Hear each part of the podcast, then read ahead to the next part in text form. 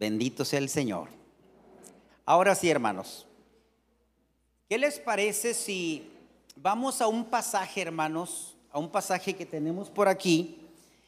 Primera los Corintios capítulo 7.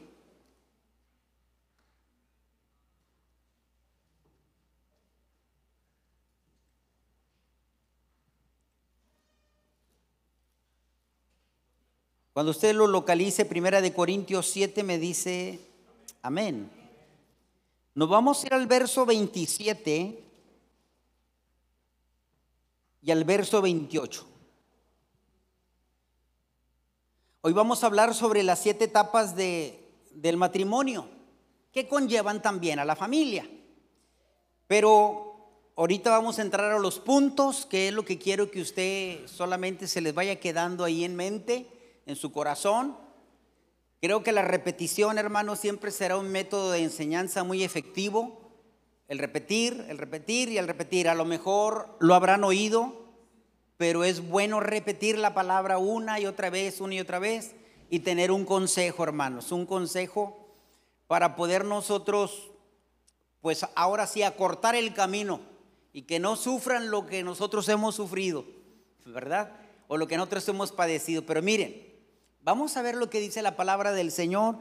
Primera los Corintios, Pablo los Corintios capítulo 7, verso 27. Dice así, en el nombre del Padre, del Hijo y del Espíritu Santo, ¿estás ligado a mujer?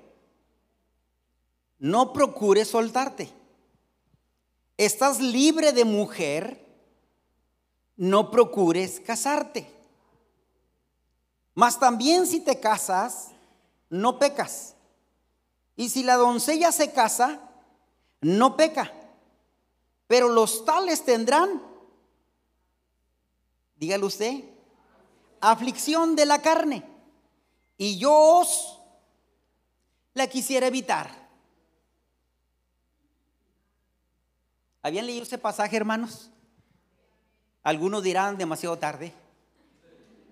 Demasiado tarde, pastor. Pero bueno, aquí está. Le preguntaron al consejero matrimonial que qué era mejor si casarse o quedarse soltero. El consejero matrimonial dijo, cualquiera de las dos decisiones que tú tomes, algún día te vas a arrepentir. Así es esto, hermanos. Mire, y yo creo que Pablo o, esta persona que citó este adagio, este dicho, Pienso que lo dijo precisamente aquí. Salido de aquí, de este pasaje a los Corintios, Pablo a los Corintios, de que dijo, como quiera va a ser aflicción de la carne, y lo que yo quiero es que evitarlo. Así dijo Pablo, porque él se había quedado solo, ustedes saben. Pablo, algunos dicen que se llegó a casar, porque nadie podría estar ocupando ese lugar que él ocupaba si no se hubiese casado. Pero realmente nosotros, la Biblia no nos habla de algo que haya tenido esposa, ni mucho menos, pero lo damos por deducción solamente. Y yo no sé si en las experiencias de Pablo, pues por eso dijo eso, yo quisiera evitar esa aflicción de la carne. Pero vamos a mirar, hermanos, siete etapas que, que nosotros nos vemos constantemente, y mis cuidos y algunos se van a ver Ahorita todavía están en la primera etapa, en la segunda etapa, pero les faltan otras etapas. Algunos están, están pensando entrar en la primera etapa. Bueno, déjenme decirles algo. Lo que, lo que la palabra aflicción significa literalmente, hermano, la palabra aflicción literalmente significa es angustia, dolor y tribulación. Cuando Pablo habla de la aflicción de la carne es angustia, dolor y aflicción. Y es lo que Pablo quería evitar en cada uno de nosotros. Presión, angustia, tribulación. Literalmente del griego koiné, aflicción. Siempre, amados hermanos, la unión de dos personas para hacer una sola carne va a estar complicado para todos los seres humanos. Porque de dos ser uno va a haber complicación. El matrimonio tiene sus diferentes etapas y cada una de ellas presenta diferentes dificultades también. causando así aflicción entre las parejas. Y vamos a ver la primera etapa. La primera etapa, la primera etapa de inicio, el primer año de casados, hermanos. Algunos ya lo pasó por aquí, ya pasó por aquí, obviamente, pero, pero los que van a entrar al, al matrimonio, pues vayan pensándolo, ¿verdad? Pero el primer año, el primer año, uno, uno, en el matrimonio, termina ya el noviazgo, hermanos. Al casarse, se acabó el noviazgo. Algunos dicen románticamente, no, síguele. Y está bien.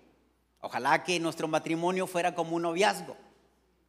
Pero ya cuando mamá no se arregla, mamá ya no se arregla, ya no se arregla, dice la hija, mamá, tú ya no tienes novio. Sí es tu padre, no. Porque los novios, yo he visto a mi hermana, que cuando va a venir su novio se anda arreglando y se pone bien guapa. Así que tú ya no tienes novio, tú tienes esposo.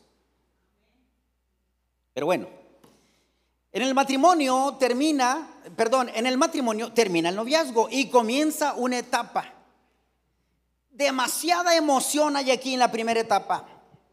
Hasta aquí en el primer año todo es felicidad, viento en popa. Bien felices, bien con, vamos para allá, vamos, vamos para acá, vamos, eh, nos quedamos, nos quedamos. Todo lo que decidan el primer año, pura felicidad, amados hermanos. Hasta aquí en el primer año. Uno, uno, dos, en la vida de casados no es posible mantener igual una relación de amistad. O sea que los amigos se acaban, hermanos. Se acaban porque ya hay demanda de la esposa para con el esposo.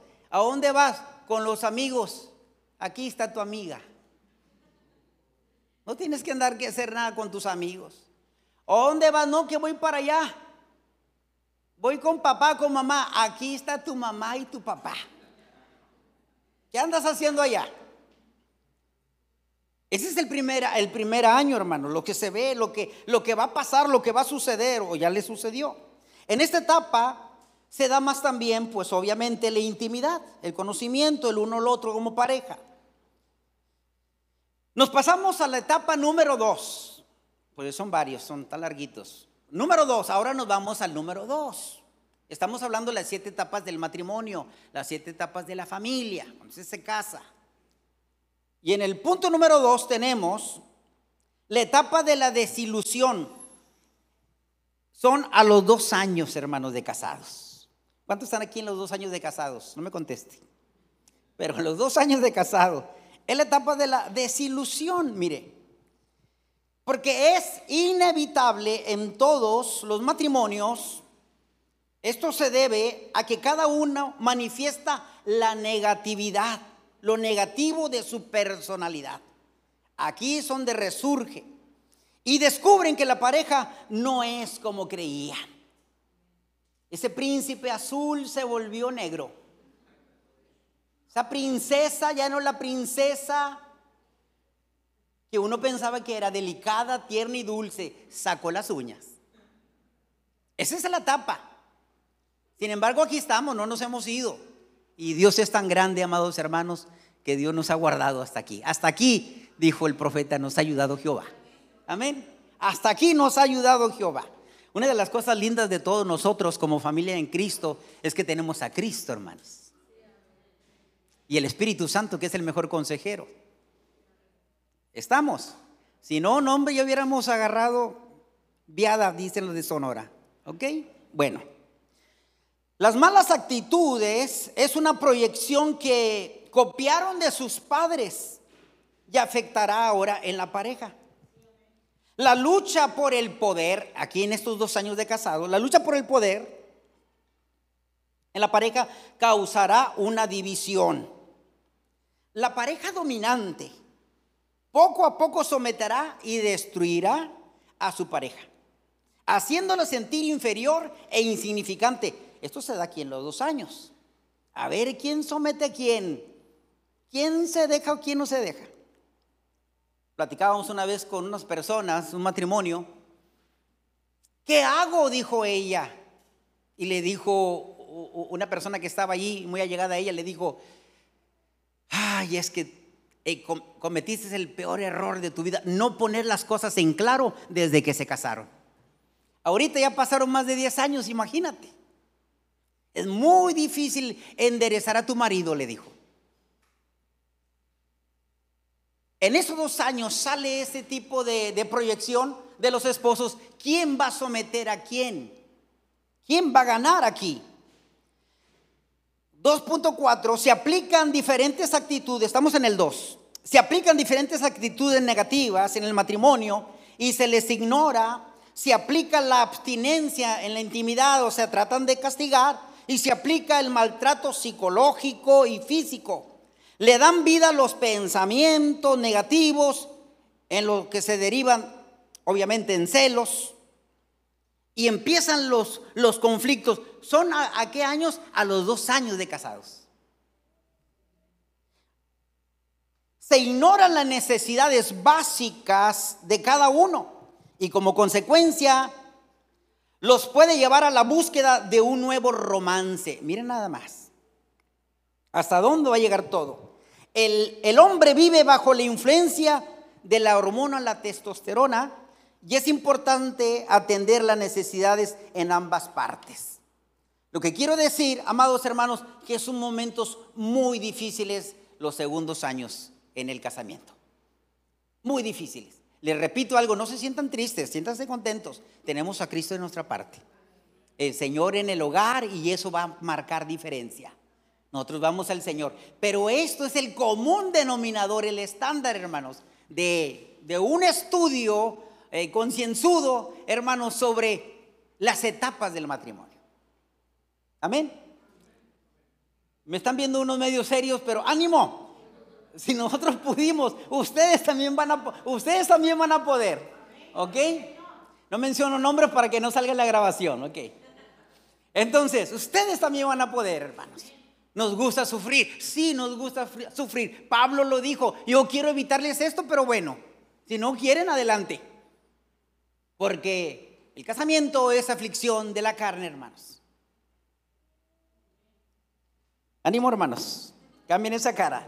Díganle a su marido, no, hombre, si vamos a poder en el nombre del Señor. Ya pasamos los dos años, ¿verdad? La infelicidad, hermanos, la infelicidad se manifiesta.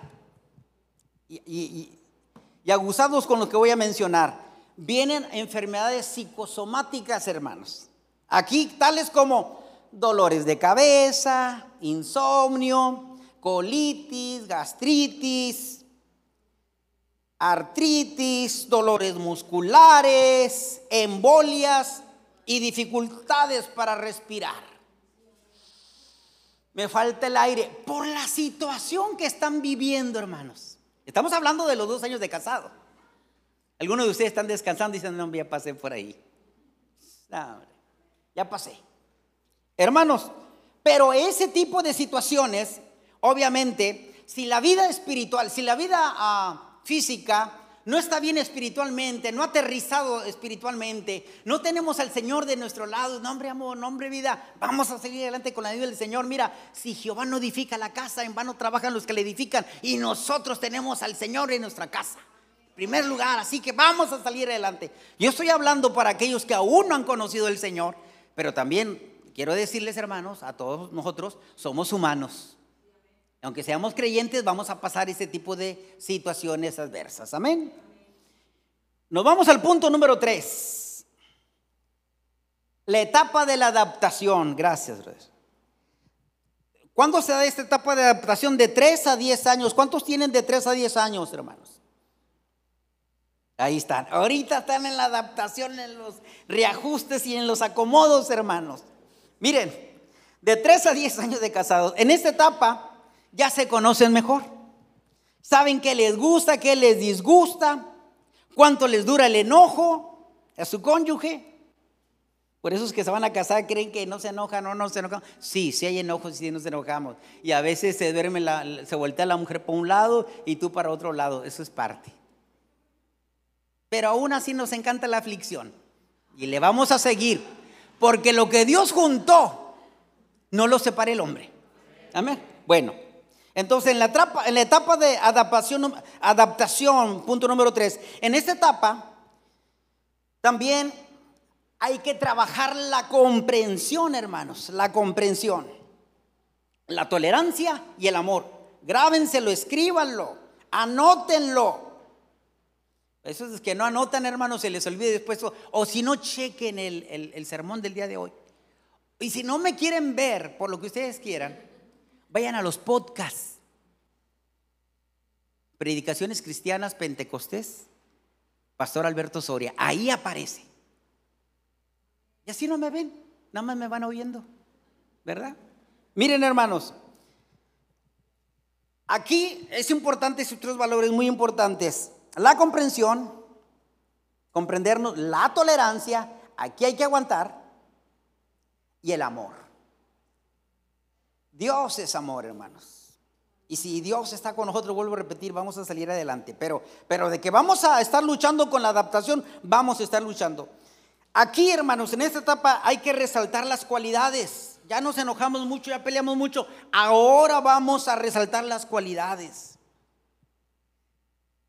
Cuando yo veo sus, sus memorias de ustedes o sus historias de ustedes y, y veo ahí, él es así, ella es así. Digo, están en esa etapa de adaptación, ¿verdad? Y digo, está bien, resaltar las cualidades, tener paciencia con los, con los defectos, porque estamos defectuosos, hermanos. La práctica del perdón, hermanos, también va a traernos salud física, mental y espiritualmente. La práctica del perdón, el perdón, hermanos, es un hábito. Es un hábito en el matrimonio, bueno, en todo. Pero en el matrimonio se da más. Te estuve esperando y no llegaste. Es que te, no, te hablé y no me contestaste. Oiga, hombre, en esas compañías que estamos en teléfonos, hermanos, a veces no se oye. No quiero quemarlas, ¿ok?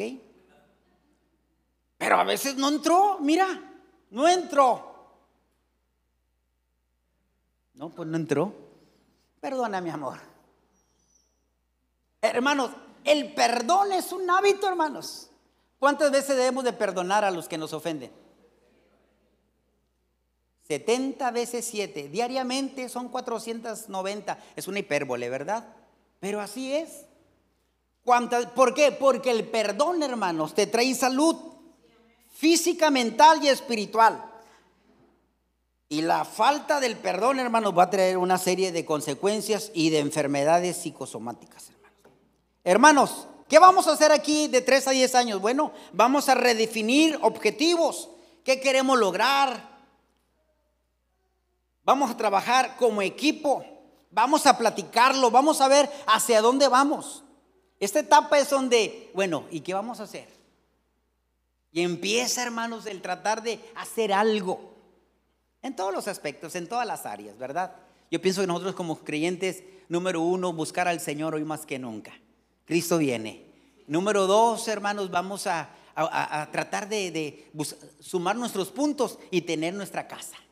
Número tres, hermanos, vamos a, tener una, área de, trabajo social. Vamos a, decirle a la gente que Dios es amor, que, y, vamos a llevarles esto y llevarles lo otro.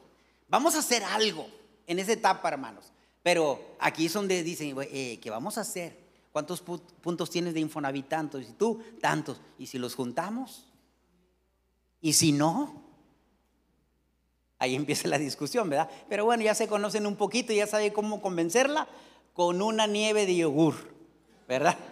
Ok.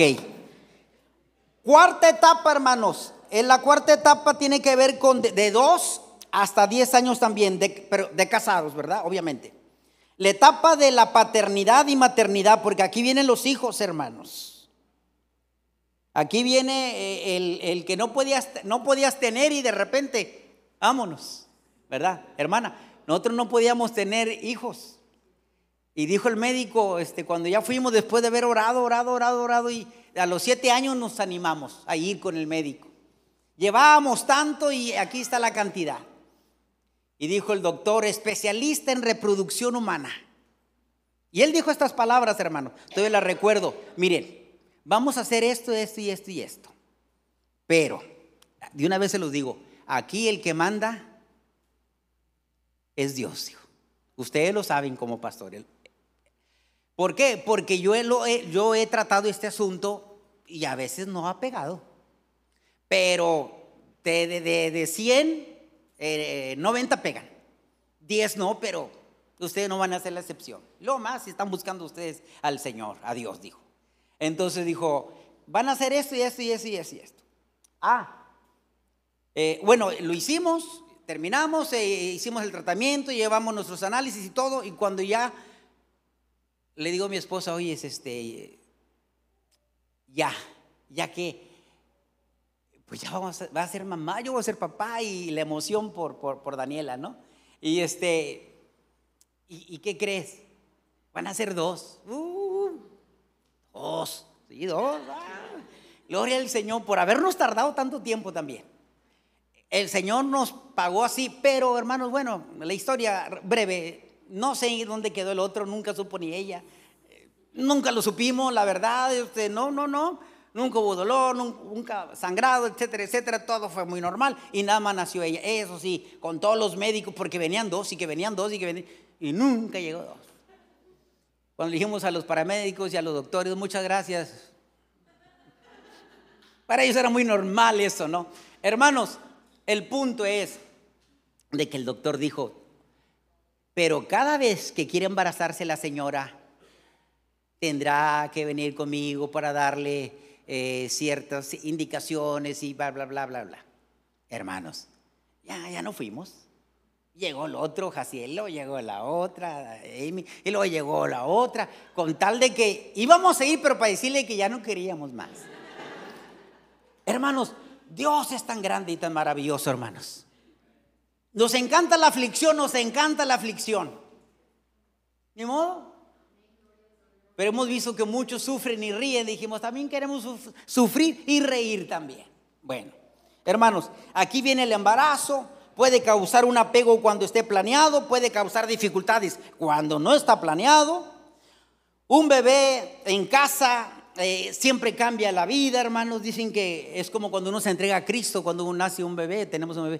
Tu vida jamás volverá a ser la misma. Jamás, ¿verdad? Y ya cuidado aquí, maridos, porque cuando nace el bebé, la mamá le pone más atención al bebé. Y el bebé desapareció. Onta bebé desapareció. Y se siente el marido un poquito rechazadito, porque vino el bebé, vino la bebé.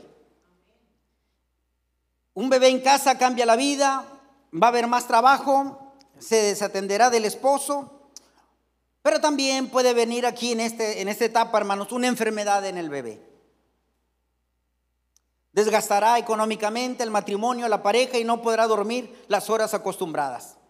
Hermanos, hasta aquí esta etapa, la etapa número cuatro, la etapa de la paternidad y de la maternidad. Así que no piense que la esposa no lo quiere, si lo quiere y lo ama mucho, pero ya tiene a su bebé. ¿Me explico? Pero sí lo ama usted, sí la ama. Ella sí lo ama usted, lo ama tanto. No sé en qué momento tendrá tiempo para usted, pero lo, va a atender. Bueno, y nos pasamos a la quinta etapa de la educación escolar. De 4 a 23 años de casados, hermanos. Ya estamos en la quinta etapa. La educación preescolar de los hijos absorbe el tiempo de los padres. Hermanos, ya, ya, ya que requiere de muchos cuidados como también una inversión económica. Empiezan a gastar y a gastar, hermanos.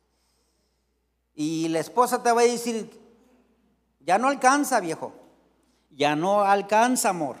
Ya no alcanza, gordo. Ya no alcanza, flaco. Ya no alcanza. O sea, como usted le diga a su marido, pero le empieza a decir que ya no alcanza, que hay que dar más. Y usted como todo un hombre responsable, pues tratará de meter horas extras. Bueno, y luego nos vamos a la 5.52, a la educación, la primaria, la secundaria, la preparación, la preparatoria, perdón.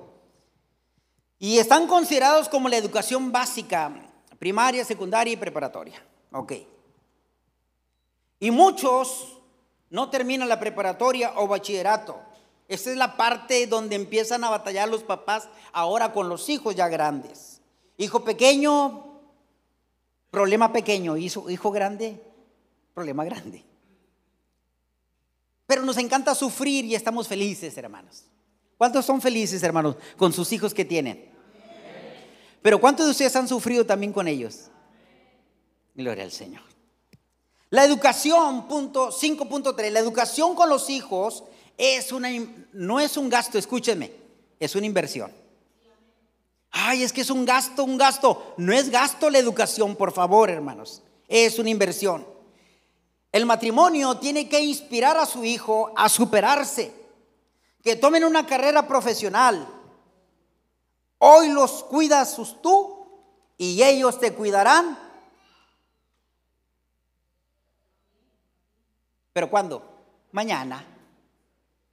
Porque la ley, pero si hoy no los cuidas, hoy no le das estudio, hoy no le das preparación, hoy no te desmides o, te quitas el bocado para darles a ellos, el día de mañana, ¿qué va a suceder? ¿Tus hijos te van a ver? No. Porque lo que se siembra, se cosecha.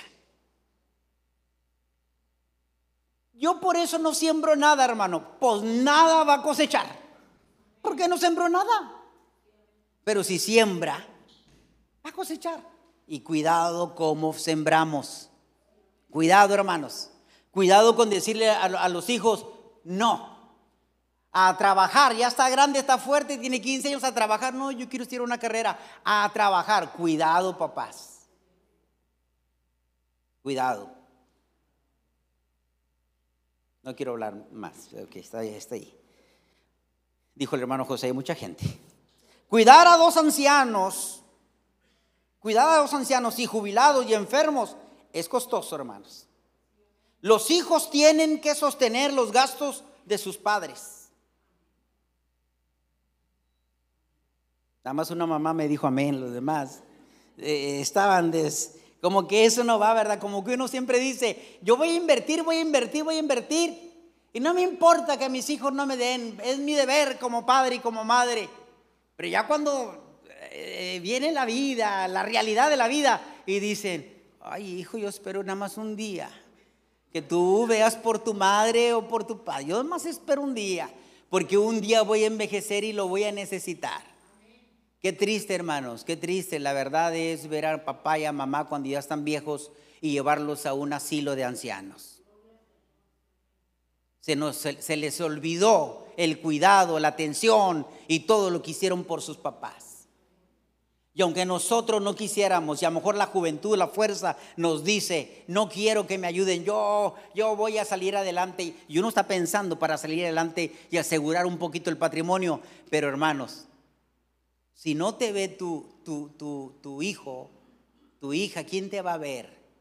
Yo no quiero que alguien más me vea. Yo recuerdo, ¿verdad? Cito esto, ¿verdad? Con respeto, pero por mi madre, ¿verdad? Ella dijo, el día que, que yo ya no me valga por mí misma, hasta aquí. Y fue una vez o dos veces, Alma, ¿verdad? Recordarás. Una o dos veces y mi mamá hasta ahí llegó. Pero mamá ya tenía 81, 82, 83 años, hermanos. 83 años. ¿Se dan cuenta? Yo no quisiera que mis hijos me vean, yo no quisiera que, que vieran a su madre, pero llegará el momento, si Cristo no ha venido, hermanos. Hermanos, que nos vamos a ver en, una, en la penosa necesidad de que alguien me vea. Yo no quiero que me vea nadie. Es más, yo ya tengo esa oración que hizo mi madre. El día que yo ya no pueda, Señor, llévame. No quiero ser carga para nadie. Sin embargo, sin embargo, el entender o que mis hijos sepan que papá o mamá se desmidieron, que ustedes se desmidieron por ellos y les dieron carrera, les dieron estudio y se sacrificaron, lo más, lo más razonable y lo menos que pudiéramos hacer por papá y mamá es atenderlos, hermanos y verlos hasta lo último. ¿Cuántos dicen amén, hijos? Gracias, Padre. Gracias, Señor. Hermanos, entonces los padres tienen que programar a los hijos para que los cuiden en su vejez. Pero si papá y mamá no invierten los hijos, ¿ustedes creen que los hijos van a, van a invertir en ustedes, van a apoyarlos ustedes? Los padres tienen que programar a los hijos para que los cuiden su vejez. Oirá el sabio y aumentará el saber, y el entendido adquirirá consejo. Proverbios 1.5. Punto número 6, hermanos, la etapa de la edad adulta, de 20 a 40 años de casados. ¿Cuántos tienen de 20 a 40 años ya de casados? Somos pocos, hermano. Muy pocos, pero somos. Allá estamos. Aquí estamos, un grupito. Grupo heterogéneo, hermanos, aquí. Miren, hermanos, eh, en esa etapa, es la etapa de la edad adulta. La pérdida de los familiares, como los padres y otros, otras familias, otros familiares. Perder, perder seres queridos trae un impacto emocionante, hermanos, o emocional, provocando insomnio, ansiedad, depresión y tales situaciones, hermanos, pueden afectar el matrimonio entre los 20 y 40 años. Porque, oye, es amor, vamos para allá, no, ve tú. Oye, vamos para acá, no, ve tú. Oye, es este, no, ve tú.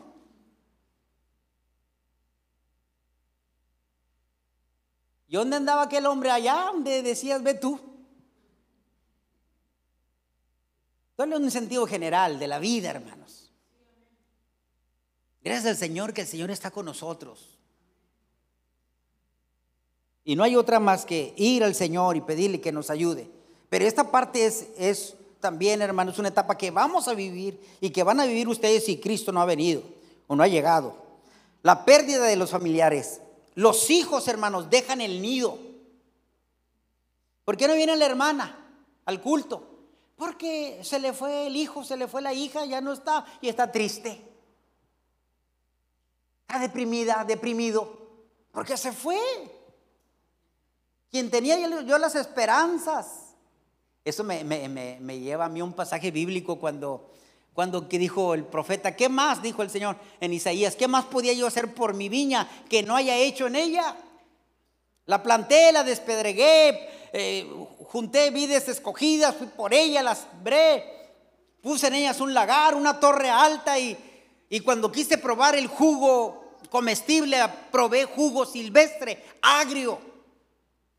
Cuando Dios, hermano, nos da tanto a nosotros, ¿qué espera Dios que nosotros hagamos? Que respondamos a lo tanto que Dios nos ha dado.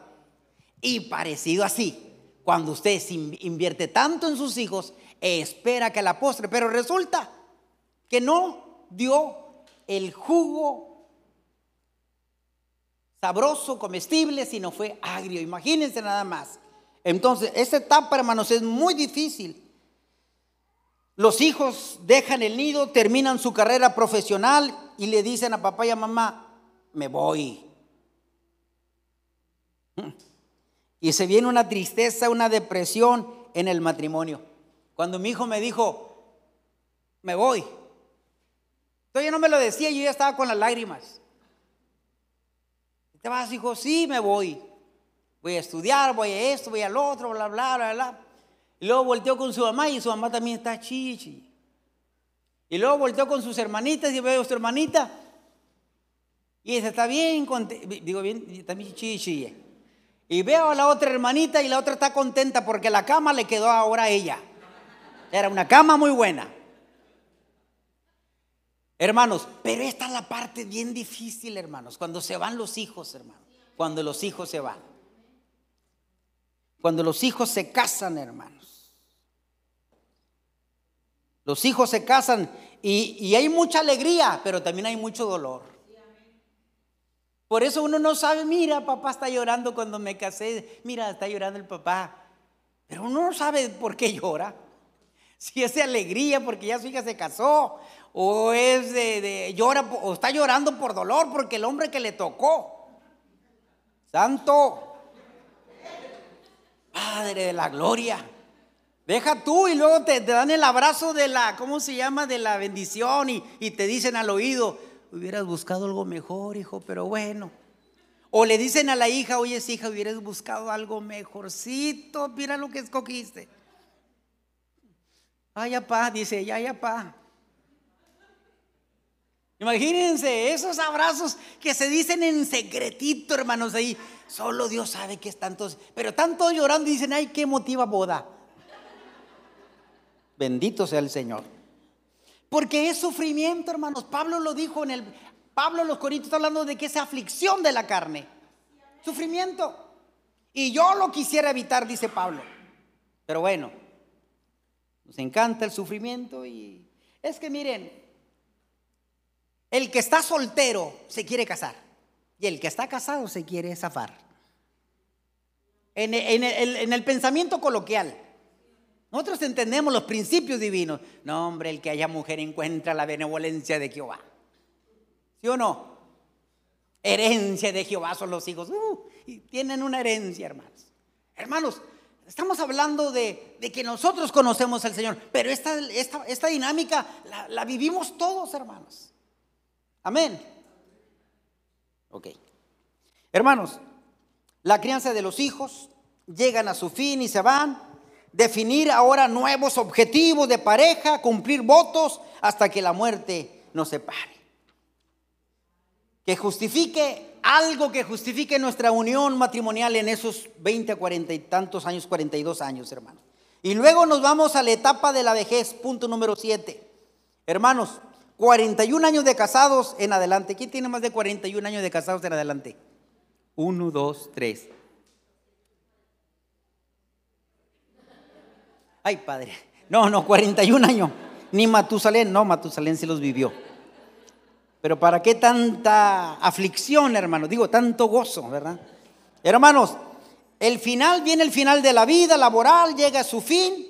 La vida del jubilado puede ser muy aburrida, hermanos, pero puede ser también muy divertida. Porque dice, ahora no me queda más que ir a la iglesia. Pues ya no me voy a la iglesia, Salimos a comer a la casa y el domingo a la iglesia, a comer y la casa, y así. Hay una dinámica, y luego a veces también hay una dinámica muy buena de ellos. Vente, vamos a caminar, vieja, vamos a caminar, viejo. Y empiezan a caminar. Y ahí los ve ustedes en las plazas. Son pocos, pero sí se ven. Hombres mayores, hermanos, que ya pasan los 41 años de casados. Empiezan a buscar una dinámica en la vida. ¿Verdad? Entonces, eso es bueno, hermanos, también. Ahora, Aquí es donde empieza también a quién le dejarán la herencia. A este, a este, a este, a este. ¿A quién le voy a dejar la herencia? Y usted va a decir, nah, a mí no me interesa dejarle la herencia a nadie.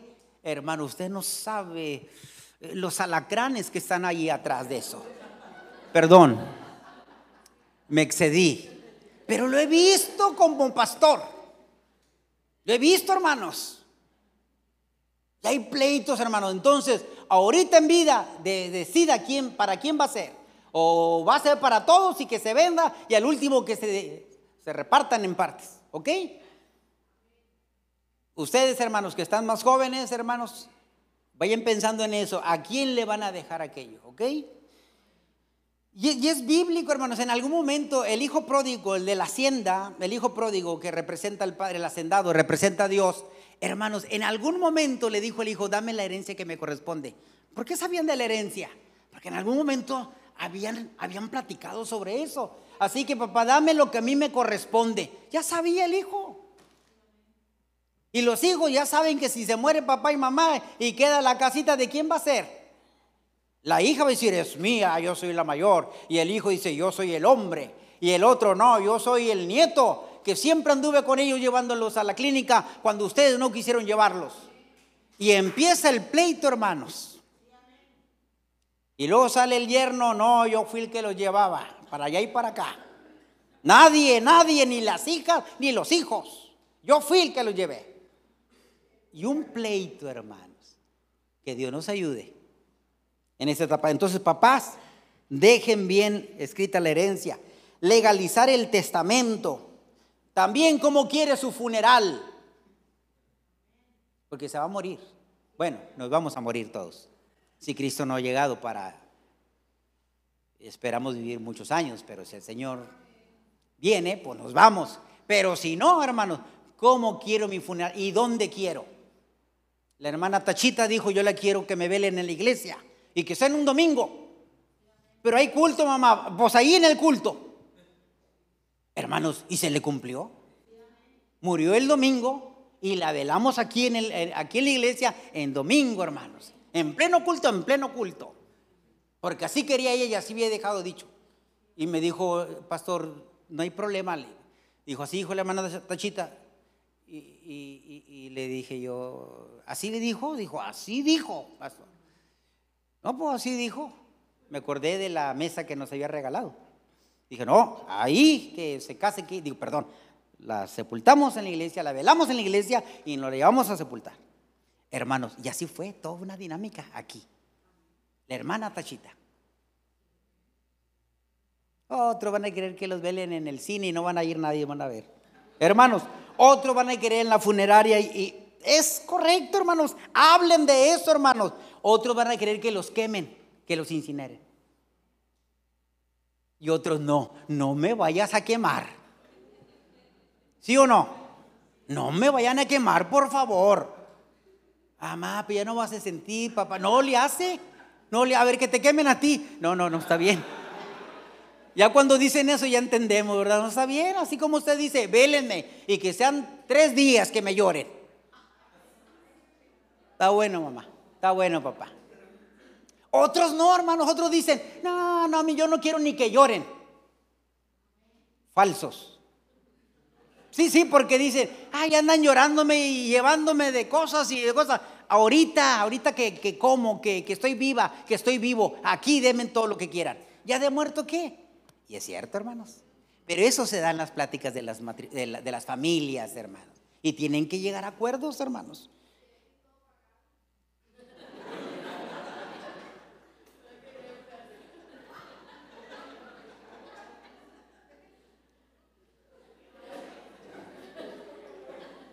Hay papás que van a decir no, que les cueste algo a los tremendos, que les cueste.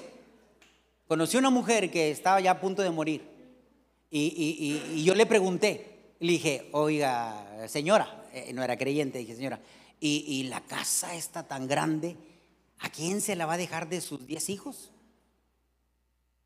Dijo, ya, pastor, ya, pastor, mañana precisamente, dijo, vamos a ir con el notario este, y yo les dije así, fui claro con ellos. ¿Quién quiere la casa? Yo. Y estaban ya peleándose. Que porque yo había hecho más por la casa, que porque yo había invertido más, que porque yo esto, que porque yo lo otro, que porque yo estuve contigo, mamá. No es justo que se la dejes a fulano que tiene cinco años sin verte, y etcétera, etcétera. Y se empezó a hacer todo. Dijo, miren, ¿quieren la casa? Sí. Bueno, me van a dar todos 23 mil pesos para hacer las escrituras. Perdón, para hacer este, la herencia, dejar bien dicho aquí en nuestra herencia, que a ustedes les va a tocar la casa. Pero quien no me dé los 23, 23 mil pesos, no entra en la repartición de los bienes. Así que si usted quiere tomarlo eso como consejo, ¿verdad? Que dicen que deje todo pagado cuando se va a morir, bueno, ok, ¿Ok? Puede dejar todo pagado para papá y mamá decir, ¿y quieren la casa, hijito? Sí. Ok, ok, ya hablé con el notario, me sale 33 mil pesos para dejar todo bien escrito y todo a cada quien. Ah, ok, perfecto, ¿me lo vas a pagar? No, ustedes lo van a pagar. Y está bien, hermanos. Está bien. ¿O no está bien? Oye, esto ya se está muriendo mamá y papá y todavía queremos ahí estar pegados como chinchitas, hermanos. No. Bueno, hermanos, dejarle la herencia eh, que podemos dejar nosotros, hermanos, para terminar, la herencia de nuestra fe. Porque todo se va a quedar, todo se va a perder, todos se van a pelear y todo lo que ustedes quieran. Pero hermanos, aquí en esta etapa, hermanos, hay que, hay que saber decir, hijo, hay un camino, se llama Jesucristo. Hijos, el dinero se acaba, pero la fe permanece. Hijos, no hay mejor satisfacción saber que voy a morir, pero que un día los voy a ver en ese, en ese lugar celeste. Los voy a ver en el cielo. Yo quiero, yo quiero verlos allá, reciban a Jesucristo como Señor y Salvador. Porque si no lo haces, va a pasar como aquella mujer que dijo, Pedro, Dios te bendiga, nos vemos. Juanita, Dios te bendiga, nos vemos. Pancho, adiós. Épale más, ¿por qué a mí adiós? Porque no has querido recibir a Cristo, hijo. Ellos ya lo tienen, pero tú usted no. ¿Cómo lo voy a decir? Nos vemos mañana o te espero en el cielo. Si usted no quiere hacer su decisión aquí. No hay nada mejor que dejar nuestra herencia de fe, de confianza, hermanos. En medio de todas las cosas naturales que hemos mencionado, hay una herencia que usted tiene que preocuparse. ¿Qué herencia le está dejando a los hijos? Y eso es lo más relevante, hermanos. ¿Por qué? Porque es lo que nos va a llevar a la eternidad. Así de sencillo. Que el Señor nos ayude, cada uno de los que estamos aquí. Que el Señor nos bendiga a todos, hermanos. Y que podamos entender todas las vicisitudes y todo lo que vamos a pasar en el matrimonio. Va a haber aflicción. Sí va a haber aflicción, pero va a haber momentos de alegría también. Porque no todo es tristeza, hermanos. Tampoco no es todo dolor. Tampoco no es todo felicidad. Hay de todo. Amén. Pero hasta aquí nos ha ayudado el Señor. Y hasta aquí nos va a ayudar. Entonces, ¿qué va a hacer usted? Tomarse del Señor hoy más que nunca. Tómese del Señor y sírvale con todo su corazón y, piense en todo, ah, todo lo que tenga que ver con su vida, el legado que va a dejar, piense que sus hijos necesitan conocer a Cristo. Que eso es lo más importante. Así que vamos a ponernos de pie. Vamos a ponernos de pie. Y voy a pedir, hermanos, que por familias pasemos aquí. Y vamos a orar, hermanos. Abrace, agárrele de su mano. Yo sé que el uno ya, se, ya agarraron su nido, ya se fueron, ya volaron los hijos. Otros están aquí todavía. Pero vénganse, hermanos. Vente, Elena, para acá. Vente, Amy. Tome de su mano a, su esposa. Miren, así como circulitos que estamos haciendo, ahí acérquense. Si no pueden pasar hasta acá, ahí, pero tómenle la mano ahí a alguien, hermanos. Hermanos, esto es una lucha, hermanos. Y todos somos un equipo. Este es el equipo, hermanos. Este es el equipo. Este es el equipo. Su esposa, sus hijos. Véanlos, hermanos. Miren, vean a su esposa y a sus hijos. Con ellos se va a quedar hasta la muerte. Con ellos se va a quedar hasta la muerte. Todos nosotros, hermanos, nos amamos, nos queremos mucho. Somos la familia en Cristo. Pero lo último con lo que usted se queda es con la familia. Así que llévesela bien. Trabajen bien. Saquen el, barco a flote, hermanos. A puerto seguro. ¿Y cómo lo vamos a hacer? Con la ayuda del Señor. Con la ayuda del Señor. Padre, en el nombre de Jesús. Este es el núcleo de la sociedad. Este es el núcleo de la iglesia, la familia. Tú la formaste, Señor. Tú nos has dado un diseño de estar juntos siempre. Señor, ayúdanos, ayúdales. Señor, ha habido fricciones.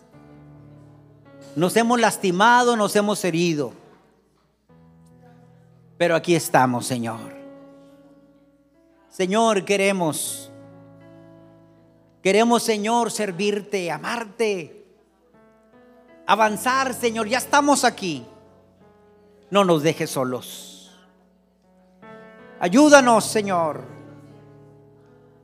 Te hemos invitado a que seas el centro de nuestro hogar. Si Jehová no edifica la casa, en vano trabajan los que le edifican que la iglesia, que los que estamos aquí como familia, podamos, Señor, salir de aquí, Señor, y, avanzar, y avanzar, Señor, y seguir adelante. Meditar, llorar, reconciliarnos, perdonarnos, avanzar, Señor. Sabiendo que tú tienes el control. Dios, una iglesia eh, una familia sana va a ser una iglesia sana. Familias sanas, iglesias saludables. Necesitamos, Señor, fortalecer nuestros lazos de familia, de matrimonio. Señor, ha habido dolor, ha habido quebranto, ha habido lágrimas, ha habido separaciones. Pero aquí estamos, Señor. Usted dándonos otra oportunidad. Ayúdanos a avanzar. Ayúdanos, Señor, a tomarnos de su mano. Bendecimos en tu nombre, Jesús, a cada matrimonio, cada familia de los que estamos aquí. Y aquellos que nos escuchan, aquellos que nos ven en la transmisión y nos escuchan, Señor, por los podcasts, Señor, bendecimos, Señor, su familia, esa pareja, Señor, esa unión de estos dos seres para que se mantengan firmes, Señor, y hagan tu voluntad. Señor, por todos los medios de difusión han tratado de lastimar, de fraccionar, Señor, a algo que usted estableció la familia. Ayúdanos, por favor, a perseverar, a redoblar esfuerzos para mantenernos, Señor. Dejar un legado, Señor, a nuestros hijos, nuestras hijas con todas las atenciones administrativas que tenemos que hacer, pero más allá de ello, dejarle esta fe, este credo. Señor maravilloso, que nada ni nadie nos podrá separar del amor de Dios. Tribulación, angustia, persecución, hambre, desnudez, espada o cuchillo, ni lo alto ni lo bajo, ni lo profundo nos podrán separar de tu amor, Señor.